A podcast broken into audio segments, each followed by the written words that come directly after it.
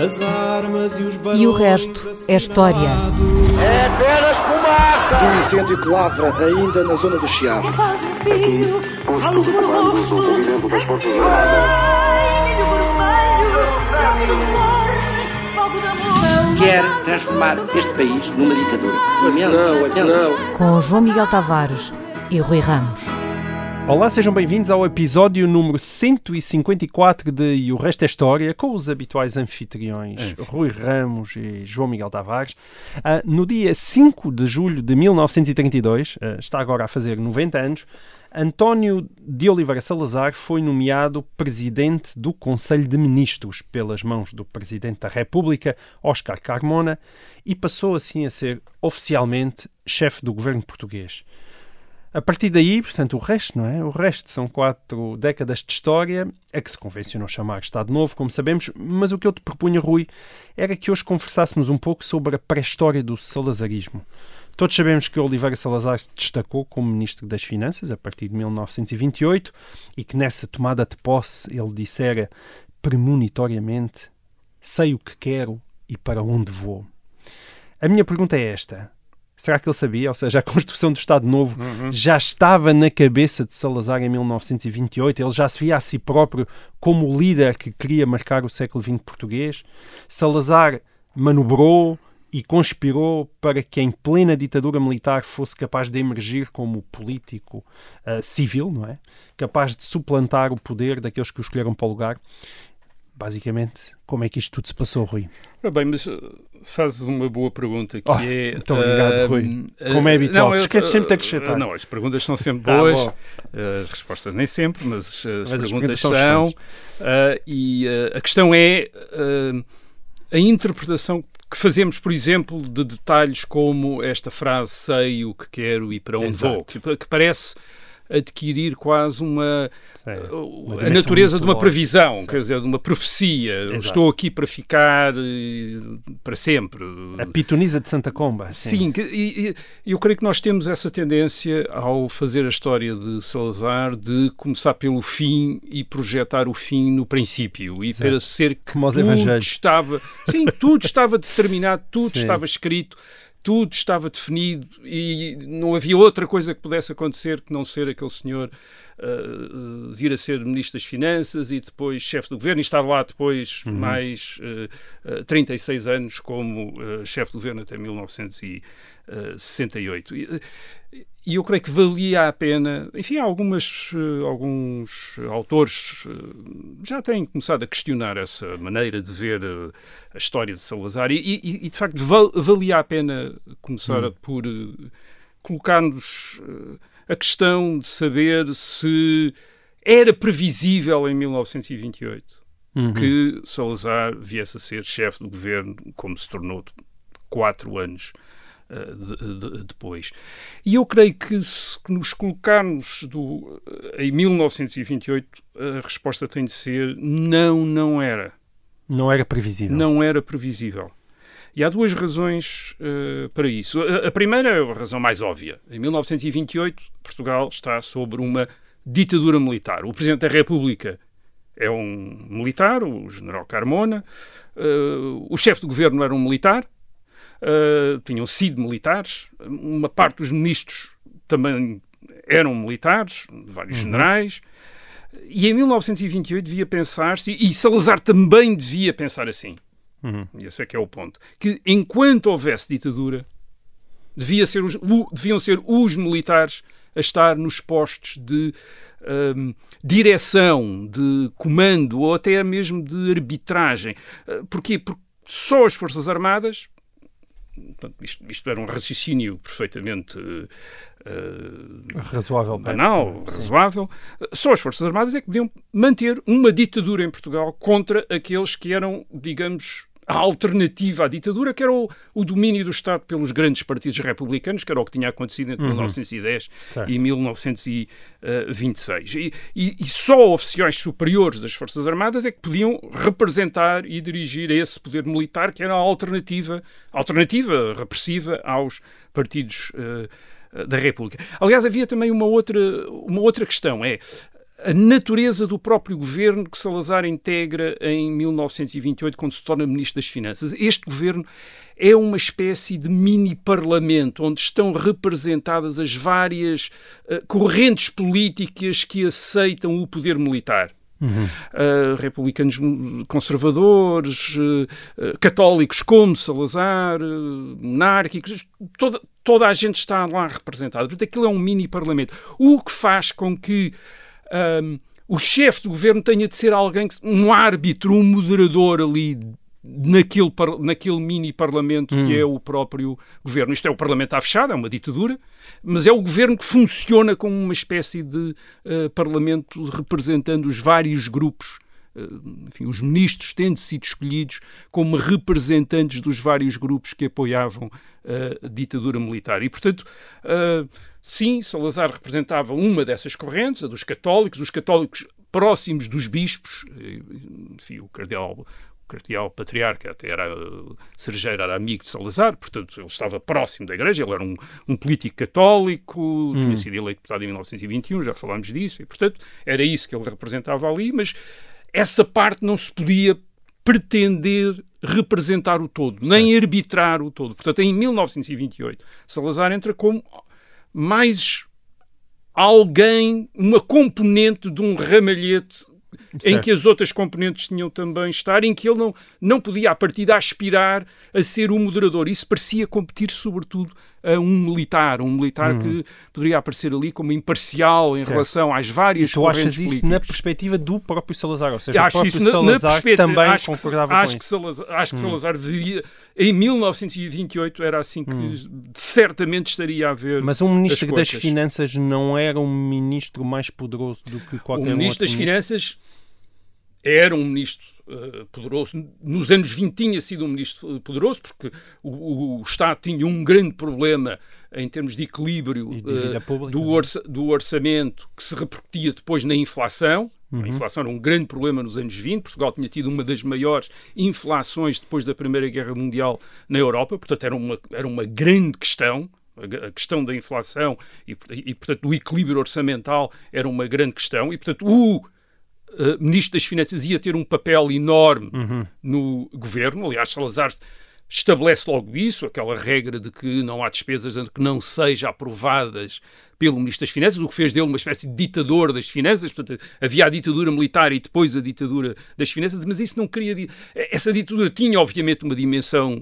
eh, política, na medida em que dizia respeito ao governo e às grandes decisões de governação, mas isso não queria dizer que o ditador das finanças pudesse tornar o ditador por excelência, ou, certo. ou definitivo. Muito bem. Portanto, uh, além disso, há outra coisa que se julga em 1928. Ainda estamos, portanto, em 1928, estamos a, enfim, estamos a, estamos a chamar a atenção para uh, o momento em que Salazar se tornou chefe de governo, em 1932, mas estamos a olhar para esse momento a partir de 1928, Sim. que é para perceber se era fatal ou não era fatal. Ora bem, em 1928, uma outra, uma, um outro dado a ter em conta é que não se julgava que a ditadura militar fosse para durar para sempre. Uh, aliás, os militares tinham dito em 1926, quando tomaram o poder, fecharam o Parlamento e depois restringiram a atividade dos partidos políticos, que vinham sobretudo dar ao país a possibilidade de resolver os seus problemas que em regime parlamentar, num uhum. Parlamento com vários partidos, não tinha sido possível uh, resolver. Portanto, eles vinham criar ali uma espécie de um intervalo, um interregno, como lhe chamou Fernando Pessoa, uh, para os problemas dos, do país serem resolvidos por técnicos, como Salazar, um professor, um professor de finanças da, da Faculdade de Direito da Universidade de Coimbra, que tinha vindo lá de cima. Uh, tomar posse em, em Lisboa. Mas a ditadura tinha esta função, diga, em 1928, tinha este horizonte limitado, estava ali para resolver um problema. Mas isso era a opinião dos analistas da altura ou da própria ditadura é, militar? É um problema dos próprios, é, é, um, é uma opinião dos próprios militares, é, uma, okay. é, é, algo que é assumido por toda a okay. gente, uh, é algo que é, uh, está implícito Ok. que a ditadura está ali para resolver um problema, mas não passava pela cabeça de ninguém Ficar lá 20 anos. ficar Ou 30, sim. lá imenso tempo. Isto é, que a ditadura militar, estamos a Militar. falar da ditadura militar. Isto é, que os militares ficassem indefinidamente à Uhum. Ok. frente do governo. Portanto, a ideia de que um dia daria lugar a um governo civil. As Forças Armadas não querem ser o governo eternamente. Ah, Porque isso até é devido às Forças Armadas, porque isso politizaria as Forças Armadas, traria para dentro da instituição militar as divisões políticas, as divisões inerentes à governação, as opções da governação, dividiria as Forças Armadas e a divisão das Forças Armadas chama-se Guerra Civil. E isso não podia acontecer. E, portanto, as Forças Armadas estavam ali a, a- tentar manter um este governo técnico, este, governo que ia resolver os problemas do país, mas não queria ficar ali para sempre. E, e presume-se, portanto, que vai dar origem a um governo, a um- eventualmente, não Um se sabe, governo. a um governo civil. Ora, em 1928, creio que ninguém imaginava que Salazar pudesse vir a ser o chefe, o presidente desse governo civil. Ah, ele era, era um professor da Universidade de Coimbra, tivera alguma atividade como político católico, falar em congressos católicos, tinha sido eleito deputado, enfim, brevemente, em 1921. É verdade, a Igreja Católica era uma das grandes organizações eh, do país, mas a Igreja Católica estava também como as Forças Armadas, não era um partido político, nem queria ser um partido, um partido político. E, portanto, evitava, em geral, intervir politicamente de um modo demasiado aberto. Que a, com- que a comprometesse. Hum. E, portanto, nunca seria nunca, nunca funcionaria como um partido para, para tornar Salazar candidato ao, eh, a chefe do governo. Ok. Portanto, era, em 1928 era muito mais provável, deveria parecer muito mais provável, e o próprio Salazar diz isso mais tarde, por exemplo, em conversas com Franco Nogueira, era muito mais provável que um dos chefes de partido da República, de antes de 1926, viesse a ser o chefe de uma situação política pós, pós sim. E, e o caso nítido, enfim, ou o candidato óbvio, era Cunha Leal. Uh, Cunha Leal era um líder da direita republicana, era mais ou menos da idade de Salazar, portanto também relativamente jovem, uh, visto também como muito capaz, era um grande orador, uh, tinha, ao contrário de Salazar, dizer, em termos de orador, uh, oratória parlamentar, quero dizer, isto é, de tinha essa prática de intervir no, no- no Parlamento, de fazer grandes discursos, arrebatar uh, multidões.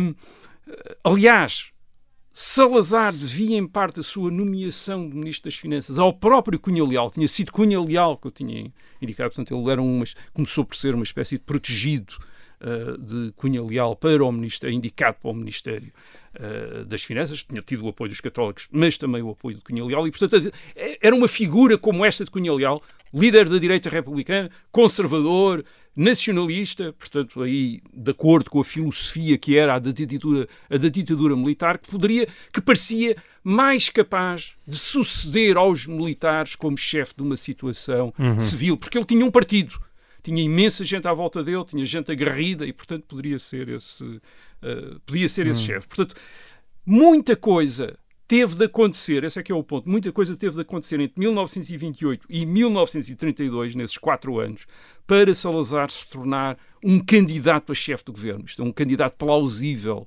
a chefe de governo. Creio que em 1928 não, Não existia. não era. Em 1932 torna-se chefe de governo e, já- e entretanto, tornou-se esse candidato, esse candidato uh, uh, plausível E passou-se muita coisa, imagino. passou-se muita coisa e o, a questão é saber uh, uh, o que é que se passou, isto é, o, o que é que se Sim. passou e o que é que Salazar fez também, além daquilo que aconteceu, o que é que Salazar fez para ele se tornar o chefe uh, do governo da ditadura. Mas o, o ponto que eu agora iria chamar a atenção é que este, o Salazar de 1932 não é o Salazar de 1928.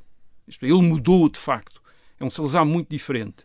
Uh, quando, quando a história é contada, por vezes já há esta tendência para se tratar Salazar também como uma espécie de figura histórica. Isto é, como em 1968 era o mesmo 1928, 40 anos antes. Nunca teria mudado. Seria sempre a mesma pessoa. Ele próprio, aliás, contribuiu um bocadinho para criar esse mito. Ora, eh, uma espécie. O tempo passa, mas ele não passava. Dizer, Esta ideia de que é uma figura eh, fora do tempo. Eh, portanto, de- tra- tratamos Salazar como ele se ele alimentou isso, não é? Sim, ele, ele- mas tratamos Salazar como se ele tivesse representado sempre a mesma coisa como se tivesse desejado sempre a mesma coisa, portanto, como se o tempo não passasse por ele e como se ele, desde o princípio, já soubesse, o, enfim, como dissemos, como dissemos, já soubesse o que ia acontecer. Uh, como ia acontecer, e, portanto, tudo estivesse pré-determinado, planeado, definido e, uhum. e, e, pronto, e pronto a entrar no forno e a ser, a ser servido. Um, há aqui uma espécie de sacralização da história. De facto, há um, uh, enfim, como se, como se esta história correspondesse a algo que estivesse escrito Certo. uma profecia que se estivesse a realizar no tempo, mas uhum. tivesse sido feita fora do, do tempo. E isto é, obviamente, o mais curioso disso é que este tipo de história é feito pelos admiradores de Salazar, obviamente, que uhum. acham que ele era o homem providencial, mas é feito também pelos inimigos e pelos críticos de Salazar, que também veem nele uma espécie de providência do mal que está ali Sim. a funcionar através de Salazar. E, portanto, tira toda, toda a história. Aliás, é curioso, na história do Estado Novo, aquela que é menos feita é a história política. A história política do Estado Novo não é feita. É feita a história da repressão, a história das instituições, a história disto, a história das políticas públicas. Não é feita a história política, isto é, a história de, das intrigas, de, de, das lutas do poder. Uh, porque isto, porquê? Eu creio que não é feita porque isso não encaixa nesta visão sacralizada uh, que tanto inimigos como admirador, admiradores de Salazar têm desta hum. história. Isto é, de facto, os acontecimentos são irrelevantes. Hum. Salazar estava para vir e estava para durar e, portanto, tudo aquilo que aconteceu é absolutamente irrelevante, aquilo que ele fez é irrelevante, hum. uh, nada interessa, aquilo estava feito e, portanto, vamos ter apenas tentar compreender uh, os fatores estruturais desse, desse, uh, desse fenómeno. O teu é argumento é que ele se fartou de mudar, é isso? Sim, eu acho que Salazar mudou muito, aliás, mudou muito ao longo de 40 anos, entre 1928 hum. e 1968, mas não é essas. Sim, não, não é, é para, dessa não é história é para hoje, não é? Mas mudou contar, muito mas também mudou entre 28 muito entre 1928 e 1932. Como disseste, ele conspirou muito, ele falou imenso com imensa gente. E passou a ser olhado de outra maneira entre de 1928 para 1932. Aliás, a situação também uh, mudou muito entre 1928 e 1932, a ditadura que em 1928 era, como eu disse, vista como uma situação provisória, como um, um regime uh, com um tempo, com um prazo... Uma, uma espécie de intervalo, é? Sim, esse interregno, quer dizer, uhum. com, uh, com um limite. Uh, a ditadura passa a ser entendida como um regime durável, isto é, como um regime que está para, durar, e enquanto regime que está para durar, os militares passam a ser vistos como menos importantes do que os ideólogos, isto é, do que os políticos que têm uma doutrina, que têm ideias para a ditadura durar, que têm um conceito para uh, durar. E nesta nova concepção da ditadura, os militares devem apoiar, mas a direção deve caber a estes doutrinários, a esta gente que tem uma visão. E Salazar, obviamente, contribuiu para isso. Contribuiu para isso com os seus discursos, a falar de um novo tipo de regime autoritário e corporativo. Ele lança isso, mesmo como Ministro das Finanças. Uh, fala da ideia de uma do que é que se devia seguir à ditadura militar que não tinha de ser o regresso ao regime parlamentar que havia antes de 1926. Ele é um daqueles que, que uh, advoga e, e, elabora muito este uh, tópico, mas um novo regime político. Isto é, um Estado novo. Uhum. A ideia do Estado Novo é mesmo essa, é um Estado novo, literalmente. Isto é uma coisa que não existia uh, antes. E isto, obviamente, não foi só conseguido pela sua retórica, pela sua argumentação doutrinária, uh, mas é conseguido, eu diria, de duas maneiras. Bem, a primeira coisa que ele fez é se, foi explorar muito bem o, o que aconteceu entre os anos de 1928 e 1932. Por um lado, a grande crise financeira mundial de 1929, que deu origem à grande depressão económica uh, e que fez a maior parte dos países renunciar ao comércio livre, uh, instituir sistemas de proteção alfandegária, fecharem-se ao comércio uns dos outros. Uh, aumentou imenso a intervenção do Estado nos vários países, inclusive nos Estados Unidos uh, da América uh, nesta época, de maneira que se começou a imaginar que o mundo não tinha de continuar a ser como tinha, como tinha sido hum. definido no século XIX.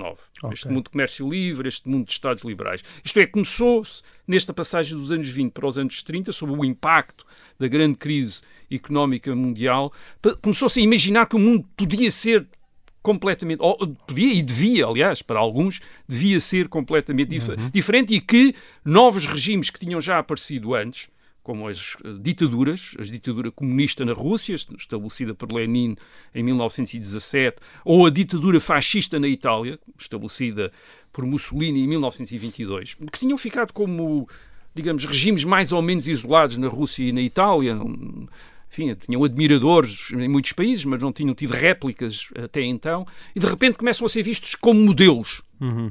Isto é, como modelos daquilo que daquilo que pode vir a ser o futuro da, da, da política. Da política. Uh, portanto, este, este é algo que acontece na passagem dos anos 20 para os anos 30. Isto, digamos que o horizonte do possível abriu-se para outras formas de governo, Sim, de, de organização, que, que, não pareciam ser possíveis para quem vinha da cultura do século XIX, uhum. parlamentar, uh, comércio livre, parlamentos, uhum. essas coisas todas. Tudo isso, de repente, para alguns autores, aliás, até pareceu velharias. Certo. Isto é coisas de antigo regime. Isto é coisas de antigo regime. O século XIX seria um novo antigo regime Sim. e agora se entrasse em novos tempos e esses novos tempos eram marcados por estes novos tipos de, uh, de regimes. Portanto, isso acontece internacionalmente. Dentro do país também acontece qualquer coisa entre 1928 e 1932. É uh, a esquerda republicana provou nestes anos que não está disponível de maneira nenhuma para aceitar qualquer regime civil que saia da ditadura militar isto é, a esquerda republicana, que representava os grandes partidos, os, os partidos dominantes da República até 1926, quer derrubar a, a ditadura militar para uh, chegar ao poder de maneira violenta. Não está disposta a aceitar uma transição. Uhum. Porque quer imediatamente a seguir à ditadura militar assumir o predomínio que tinha antes. E, portanto, não está disposta a, a aceitar uma tradição, em, uma transição em que possa ser outro tipo de forças políticas que venham a predominar no governo. Certo é, por exemplo, a direita republicana, eh, como o Cunha Leal, uh, vir a governar. Para a esquerda republicana isso está fora de questão. O espectro do reviralho. Quando, eh, sim, o chamado reviralho, isto é, o regresso antes uhum. de 1926. Portanto, tornou-se, começou-se a tornar claro que se a ditadura aligeirasse a repressão e começasse a tolerar a atividade de partidos políticos, seria imediatamente submergida pela insurreição da esquerda republicana. Isto é, que a esquerda republicana iria aproveitar isso para lançar uma uh, insurreição. E isso ainda se tinha tornado mais claro em 19 1931, porque em 1931 tinha acontecido uma coisa que é também fundamental, que é a queda da monarquia em Espanha. Uhum. A queda da monarquia em Espanha que, é, que é, cai e o governo é assumido pela esquerda republicana espanhola. E, portanto, isso, digamos que entusiasma a esquerda republicana que está na oposição à em ditadura Portugal. militar em Portugal. Isto é, quer também Uh, uhum. uh, regressar, ao, uh, regressar ao poder, tal como os seus correligionários estão em Espanha. Portanto, deixa de ser possível imaginar que se possa formar um consenso para a transição para um regime parlamentar uh, que, enfim, que a esquerda republicana aceitasse a direita republicana em pé de igualdade ou até mesmo no governo e a esquerda republicana na oposição parlamentar. Não, a esquerda republicana quer ir imediatamente para o governo e está disponível e quer fazê-lo de uma maneira violenta para assegurar o seu domínio uh, do Estado. O que quer dizer que aqueles que apoiavam a ditadura até então, Uh, católicos, uh, republicanos de direita, uh, nacionalistas, enfim, monárquicos, todo esse espectro, percebe que se a ditadura acabar vão ser varridos totalmente. Uhum. Isto é, se a ditadura acabar e der origem, enfim, e, e o, o, os ditadores deixarem a esquerda republicana à vontade, Sim. vão ser completamente varridos. E, portanto, precisam de manter a ditadura. Portanto, torna-se notório entre 1928 e 1932 que é aqueles que apoiam a ditadura têm de tornar durável, duradoura à ditadura. Mas isso só não explica porque é um civil, porque a descrição que tu estás a fazer, e aliás, tendo em conta o que aconteceu depois posteriormente em Espanha, parece convidar a que fossem os militares a continuar como no poder. Porquê é que então, exatamente, porquê, porquê, é um, porquê é que é um civil? Exato. Porque esta, esta ditadura, como já dissemos, para durar não pode ter o caráter efêmero que é inerente ao, à natureza militar da ditadura. Isto é, o, o, as Forças Armadas uh, não seriam ou não estariam disponíveis elas próprias para produzir um chefe que fosse simultaneamente um doutrinador. Carmona não é isso. Carmona uhum. não faz doutrina. Carmona os militares estão ali para, para garantir a ordem. E a ordem é manter o, aquilo que eles chamam os revolucionários fora do poder. Os revolucionários da esquerda republicana. Hum. Portanto, é, é garantir não que querem um excesso de envolvimento na coisa Não política. querem comprometer-se politicamente. Portanto, uhum. tem, tem, de haver um, tem de haver um doutrinador civil que vem, digamos, garantir que a ditadura vai durar.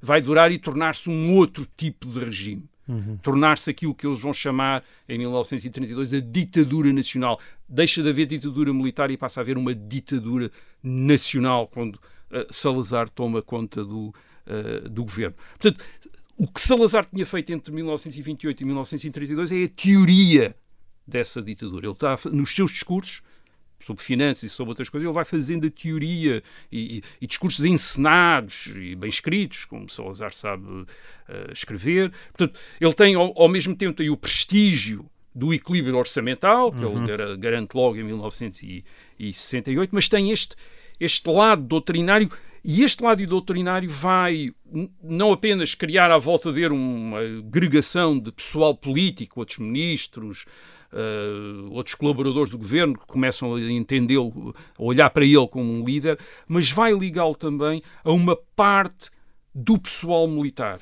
E, este, é um, este é um lado importante. Ele, quando começa em 1928, é sobretudo é o professor universitário com relações nos meios católicos. Hum. É isso que ele é. Em 1932, ele já tem, uh, ele tem uma outra dimensão. Ele tem também muito boas relações nas Forças Armadas. E, e, sobretudo, e este é que é o ponto importante, com os oficiais mais jovens da ditadura militar. A ditadura militar tinha enfrentado o ataque da esquerda republicana na oposição, o chamado reviralho, em 1927, em 1931, revoluções, eh, tropas na rua, combates na rua, e aquilo que tinha garantido a ditadura militar tinha sido a disponibilidade, digamos, de uma geração de jovens oficiais uhum. uh, tenentes, capitães, para combater na rua a esquerda republicana, os chamados rapazes da ditadura, Sim. os tenentes de maio, que é um equivalente dos capitães de abril. Estes tenentes da ditadura são aqueles que mantêm a ditadura na rua. Alguns deles são nomes uh, que viriam a ser conhecidos, aliás, por só porem a Salazar.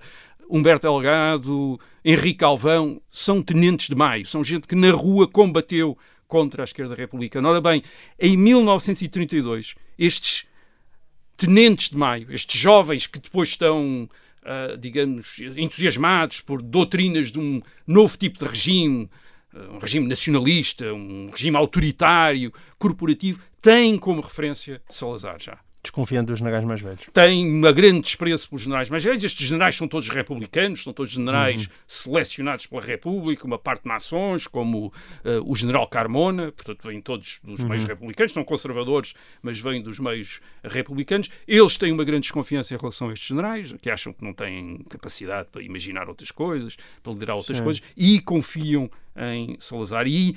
Uh, é esta, é esta força, é esta força, a força destes jovens militares que faz a força do Salazar e que o torna um chefe credível. Isto é, portanto, ele é o, simultaneamente o orientador, o, o doutrinário e ao mesmo tempo é alguém que tem o apoio daqueles que são o sustentáculo principal Sim. da ditadura. Isto é, que sem os quais a ditadura não existia, tinha caído em 1927 ou tinha caído em 1931, porque foi preciso combater e quem combateu foram estes jovens. Foi assim que afastou a competição de Cunha Leal? E foi assim que ele conseguiu afastar a competição de Cunha Leal. Aliás, enrolou-se logo, arranjou logo um conflito com Cunha Leal por volta de 1930, conseguiu pôr no exílio e pior, conseguiu que Cunha Leal no exílio se ligasse à esquerda republicana e, portanto, se desacreditasse, ficasse como desacreditado como alternativa hum. a, a ele, Salazar, como chefe da, da, da, da ditadura. Portanto, em 1932, quatro anos depois de ter entrado uh, no governo, Salazar é um político muito diferente. portanto, ele é, é o líder de uma corrente de opinião importante na ditadura, sempre com o apoio da Igreja, mas agora também com um importante apoio militar e, sobretudo, é o líder que tem a ideia mais clara do que deveria vir a seguir à ditadura. Esta uhum. ditadura nacional, como ele dizia, que se iria transformar no ano seguinte, em 1933, no Estado Novo, uma república autoritária, corporativa. Muita gente tinha ideias, obviamente falava disso também, mas ele é aquilo que sistematiza isso e que lhe dá quase uma forma, uma forma lapidar. E aí o seu estilo também ajuda bastante. O seu estilo, ao mesmo tempo, professoral e, e muito elegante literariamente, portanto, ajuda também a dar uma forma definitiva a estas ideias. Portanto, há uma grande mudança que se dá, de facto, em, uh, em quatro anos, entre 1928 e 1932, que eu creio que uh, teria deixado espantado antes de todos o próprio Salazar de 1928, hum. isto é, do que é que ele foi capaz de fazer e de como isso poderia ter parecido muito pouco provável Sim. em uh, eh, 1928, por mais que, que ele certo. já tivesse qualidades e apoios e já fosse uma figura importante em 1928, mas o contexto mudou, ele próprio também mudou. E ele aproveitou essa aceleração do mundo. Bom, e por falar em mudanças de contextos, aqui vai uma bem grande. No passado mês de abril, nós recebemos um mail do ouvinte Miguel de Pape, que é também presidente da Associação Portugal-Hungria para a Cooperação. O Miguel chamava-nos a atenção para este facto: a celebração na Madeira no passado dia 1 de abril, dos 100 anos da morte de Carlos I, último imperador da Áustria, último rei da Hungria, da Croácia e da Boémia e último representante de uma das mais poderosas casas europeias, da qual estamos fartos de falar neste programa, a Casa de Habsburgo, que durante mais de dois séculos dominou a história da Europa. Ora, Rui, ainda ao encontro do pedido do, pedido do ouvinte uh, Miguel de Pape, Conta-nos, por favor, o percurso que conduziu o último representante da Casa de Habsburgo a morrer no Funchal no dia 1 de abril de 1922. Aliás, onde ele continua sepultado na igreja de Nossa Senhora do Monte, se alguém quiser aproveitar a visita, e morreu com apenas 34 anos de pneumonia. E apenas 4 anos depois de assistir ao desaparecimento do Império Austro-Húngaro com o fim da Primeira Guerra Mundial e à transformação da sua Viena de uma das grandes capitais da Europa numa pequena capital de um pequeno Estado. E já agora, só uma última nota para adensar o mistério deste homem. Dom Carlos I foi beatificado pelo Papa João Paulo II em 2004 por se considerar que a fé cristã esteve sempre presente nas suas decisões políticas. Quem foi então este Carlos I e, e porquê é que o último imperador Habsburgo morreu em território português em 1922? Sim, isso é uma... Espantoso é uma é uma história muito interessante. Isto é este o último imperador da dinastia de Habsburgo eh, que veio morrer à Madeira em 1900, há 100 anos, em 1922. Bem, a primeira razão, a razão é aquela que referiste. Uh, o império de que ele era imperador uh, tinha acabado. Um, aquilo que no princípio do século XX chamamos às vezes o Império Austro-Húngaro era de facto era um Estado liderado pela dinastia de Habsburgo, dinastia de Habsburgo, uh, que estava no, eh, à frente do Sacro Império Romano Germânico desde o século XVI. Ora bem, uh, em 1806 o Sacro Império Romano Germânico tinha acabado e tinha aparecido este.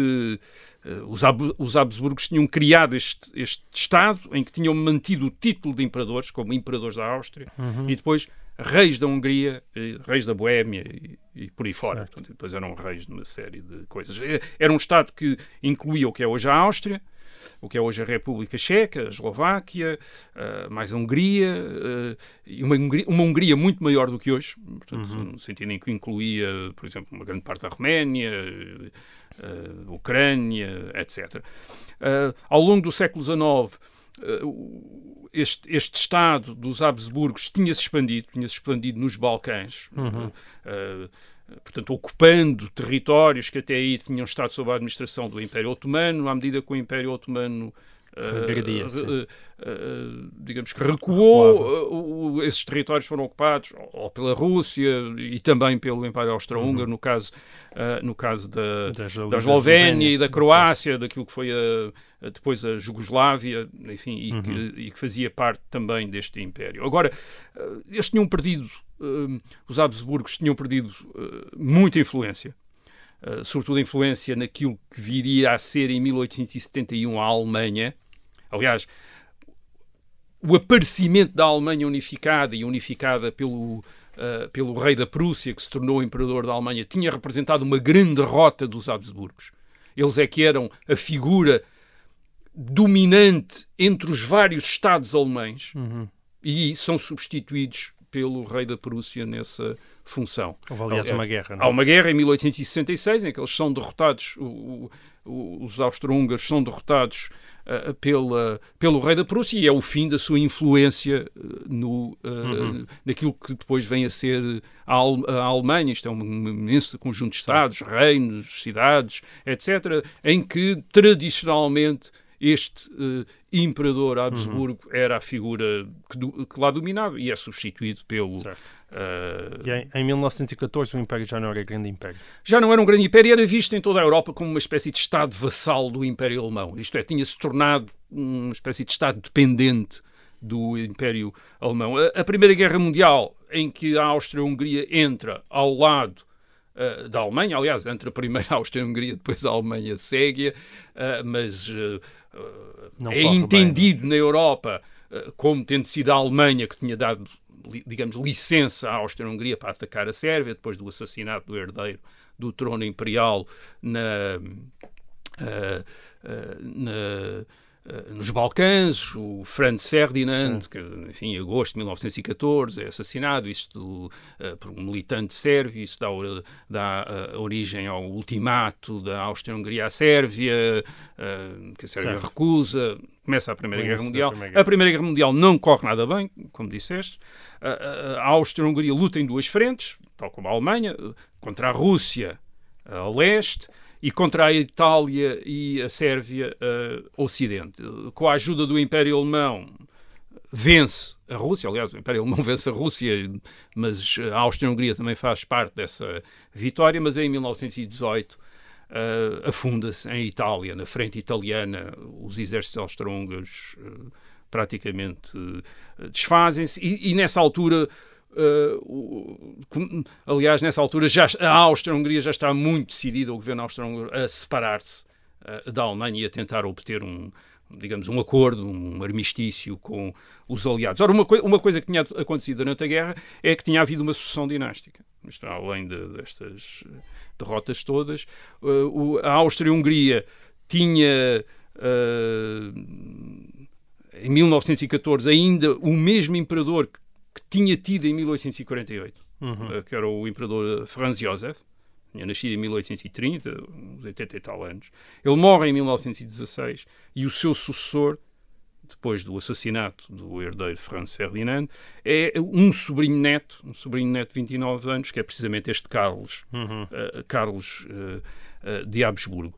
A guerra, quando Carlos de Habsburgo se torna imperador, a guerra está a correr mal, está a correr profundamente mal. Isso em Não- não- 1916. em 1916, não apenas, não apenas porque, enfim, nas frentes de combate as coisas não estão a evoluir, mas também porque o- os aliados, as potências aliadas, tinham feito uma, criado uma espécie de um embargo à volta eh, dos impérios centrais da Alemanha e da Áustria-Hungria, que tinha provocado uma grande escassez de alimentos, literalmente fome eh, na, na Alemanha e na Áustria-Hungria. Portanto, foram anos muito difíceis, os anos da Primeira Guerra Mundial, nos chamados impérios eh, centrais, e, portanto, quando Carlos se torna eh, imperador, rapidamente começa a, a tentar, digamos, eh, eh, digamos que eh, descobrir maneira de chegar a um acordo com os aliados para pôr termo eh, para pôr termo à guerra. As coisas De- Deixa-me interromper-te aqui. Uh, nós temos também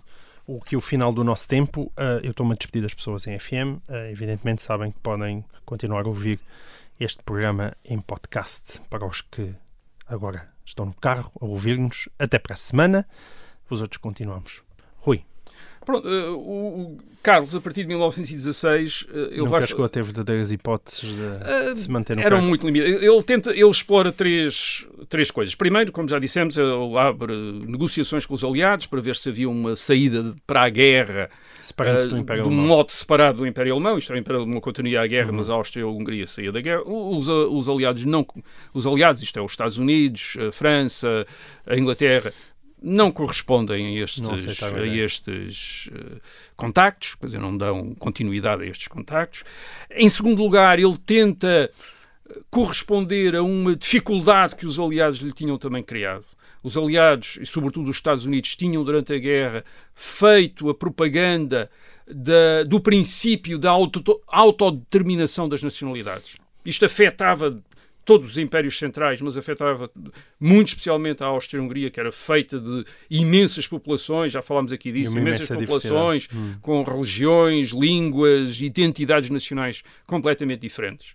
Uh, e, portanto, a, a, ideia era que uh, o Império podia se estilhaçar uh, sobre um regime inspirado pelos aliados. Portanto, para prevenir isso, Carlos vai propor uma espécie de transformação do Império, que estava baseado em dois Estados centralizados, a Áustria e a Hungria, numa federação de nacionalidades.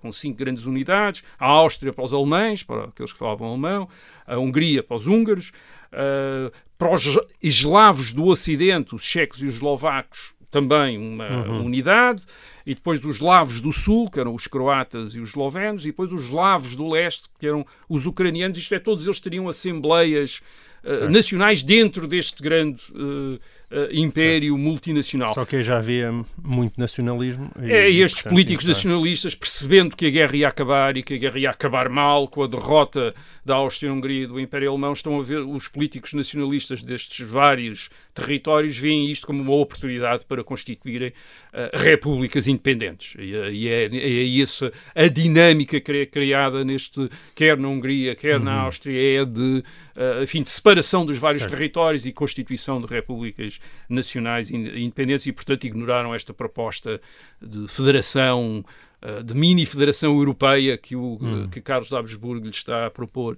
em 1918. Em, em, terceiro lugar, ele tenta ainda uma última coisa, quase em desespero, que é propor-se, ele como uh, uh, imperador, uh, propor-se como uma espécie de chefe de Estado honorário já sem funções políticas. Portanto, ele, ele, faz uma espécie de, enfim, como a rainha da Inglaterra é na Commonwealth, uh, isto é, naqueles estados que fizeram parte do Império Britânico, ela agora uhum. é a uhum. figura da Commonwealth, mas já não tem aquele, enfim, um papel no, no, na governação desses uh, vários países. E, portanto, ele tenta propor-se uh, uma figura parecida com isso, não, não é abdicar, mas é uh, dizer que não participará mais em decisões políticas. Certo. Portanto, deixa de ter qualquer papel, papel político e torna-se um papel simbólico. Mas nem isso é aceito.